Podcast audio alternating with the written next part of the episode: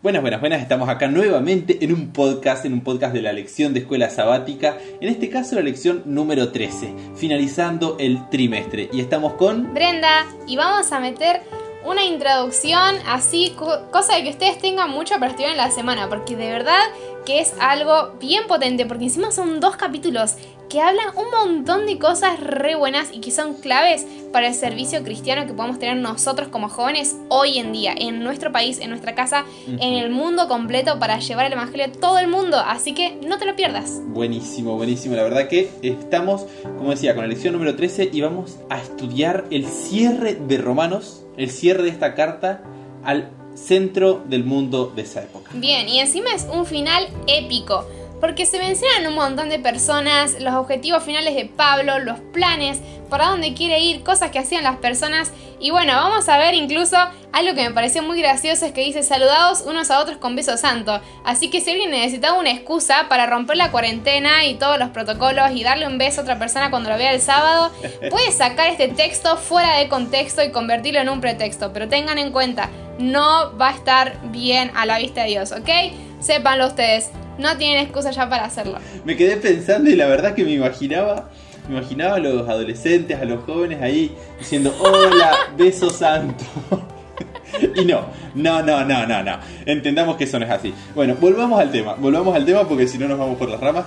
El tema es que somos una familia. Ese es el título de la lección. ¿Y por qué somos una familia? ¿Por qué Pablo predicaba? ¿Por qué predicaba a los romanos? ¿Por qué dice esto, todo lo que dice en Romanos 15, que vamos a empezar por ahí. ¿Te parece bien Romanos 15? Sí, me parece. Contexto. Y Pablo se, da la, se la va a pasar hablando de los gentiles, de los judíos, de predicar allá, de predicar acá.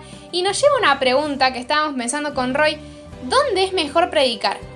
En un lugar, en una población que ya sea cristiana, aunque no sea, por ejemplo, adventista como nosotros, o en un lugar donde ni siquiera hayan escuchado de Jesús. Suponete, no sé, una población aborigen, una población que sea hindú, una población que sea eh, musulmana, una población que sea, no sé, alguna otra religión que no tenga nada que ver con escuchar la palabra Jesús. ¿Qué es lo que conviene? ¿Que ya sea cristiana o que nunca haya escuchado de Jesús? Bien, eh, mira, yo tengo una anécdota para contar respecto a esta pregunta. Eh, los que nos siguen por ahí en, Instagram, en arroba somos casa y en bajo oficial, capaz saben que yo estudié teología un año y medio.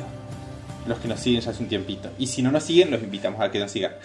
Como saben, para estudiar teología en la Universidad Tista del Plata, en Argentina, eh, se hace un examen de ingreso, se hacen entrevistas previas, y una de esas entrevistas me preguntaron, ¿Qué es más importante si vos sos pastor? Bueno, por las dudas aclaro, no terminé teología, me dediqué a otra rama. Eh, por si alguien pregunta si es pastor. No, no soy pastor. Eh, ¿Qué es más importante? ¿Cuidar a la iglesia o predicarle a más gente? Y es la misma pregunta que estamos planteando ahora. O sea que no es una, no es una pregunta que uno dice, me la tomo con calma. Es importante. Sí, la verdad que sí. Y me recuerdo que en su momento, no, yo no sabía que me iban a hacer esa pregunta. Eh, y digo, me parece que lo más importante es predicar hacia afuera. Porque al menos eh, Jesús en la Gran Comisión dice predicar de acá y va ampliando a todo el mundo. Entonces yo dije, la Gran Comisión me dice predicar, no cuidar. No predicar hacia adentro. Pero la pregunta está interesante la que vos me hiciste, porque habla, tu pregunta va más allá de cuidar o predicar a la gente que no conoce, sino qué hacer con la gente que no conoce todo. Con la gente que por ahí tiene religiones similares y nos encontramos con diferencias de creencias. ¿Qué hago con esa gente? Claro. ¿Qué hago? A ver, yo cristiano tengo mis doctrinas que yo creo, pero hay otro cristiano que tiene otras doctrinas. ¿Qué hago con esa persona? ¿Qué tarea tengo yo y qué tarea tiene él? Porque al final todos tenemos la misma tarea, que es otro debate. Y es interesante cómo se plantea esto y cómo, cómo en, la carta de los romanos Pablo va desarrollando esto de cuál es nuestra función. Sí, y creo como que tiene diferentes aristas también. Por ejemplo, eh, predicar a una población que sea cristiana, vos sabés que nadie te va a ir a perseguir o a meter en la hoguera porque vos estés hablando de Jesús. Pero hay, por ejemplo, muchas historias de gente que iba a predicar al medio de la selva y los mataban porque no tenían ni idea de que querían buscar el bien con ellos, hacer cosas buenas. Pero por ahí la gente que ya es cristiana dice, yo ya soy cristiana, ya voy a la iglesia, eh, ya participo de las ceremonias que Dios pide, eh, ya amo a mi prójimo, eh, ya alabo todos los domingos Y, y bueno, se sienten cómodas. En cambio, una persona que nunca escuchó de Jesús y le hablan de un ser que murió por, por ahí, como que tiene otra arista diferente, ¿no? Pero es como, guau, tan amplio. ¿Qué te gustaría a vos más? Pensá vos como joven. Predicar en un lugar donde haya pura gente que sería gentil, como decía Pablo, o donde haya gente que ya era judía. Y bueno, yo creo que Dios tiene misioneros para ambas, para ambas poblaciones, ¿no? Algo tenemos que hacer, todos necesitan conocer la verdad. Pero bueno, vamos a ver después qué es lo que Pablo opina de este tema. Y hay algo más que dice. Podemos predicar solos o podemos predicar en equipo. Es más, se van a encontrar con una cantidad de gente impresionante que tenía Pablo en su equipo.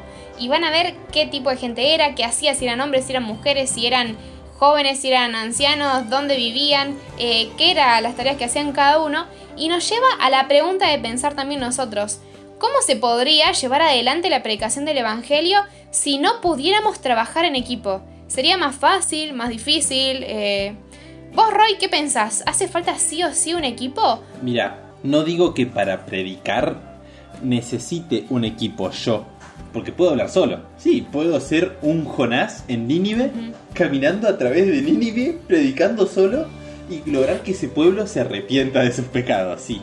Pero, ¿qué pasa si me encuentro con una población más grande? No es una ciudad, eh, es un país. ¿Qué pasa si es el mundo? No puedo solo.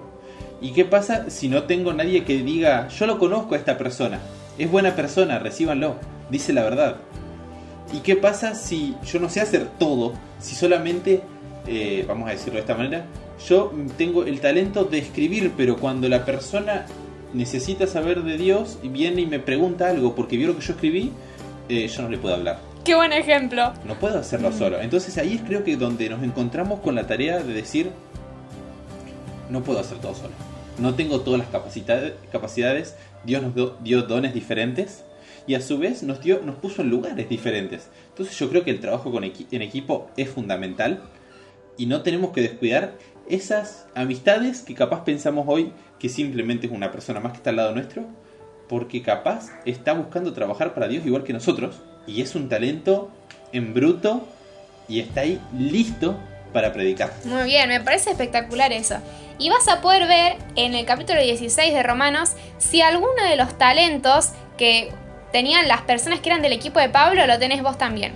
Si vos tenés uno de esos talentos, sabe que es necesario que puedas utilizarlo para la predicación del Evangelio. Y además, que va a ser espectacular que puedas formar parte del equipo de predicación de otras personas también. Está dispuesto a que Dios te diga quiénes van a ser tu equipo de trabajo.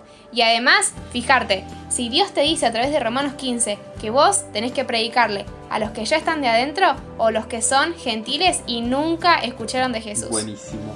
Entonces nos encontramos con este cierre de lección. La verdad que me encanta. Eh, voy a decir que aprendí muchísimo. Yo también. Muchísimo, muchísimo, muchísimo. Aprendí aspectos nuevos que nunca me los había planteado. Que Romanos creo que es un libro que todos hemos leído alguna vez porque decimos no es muy largo, lo voy a leer, voy a aprender cosas nuevas. Me gusta cómo escribe Pablo, me entusiasmo, lo leo Romanos del 1 al 16. Aprendo un montón, pero en esta lección les van a sacar el jugo. Sí. Así que vayan, estudienla, no se la pueden perder. Y la verdad que hasta acá llegamos, Brenda. Muy bien. Los repasos de este trimestre acá se acaban. Pero esperamos encontrarnos nuevamente alguna vez en algún podcast. Así que, si por ahí nos vemos de nuevo, un gusto que nos estemos escuchando y charlando otra vez. Esperamos que esta semana el estudio y la lección te sea realmente de bendición. Nos vemos, gente. Nos vemos.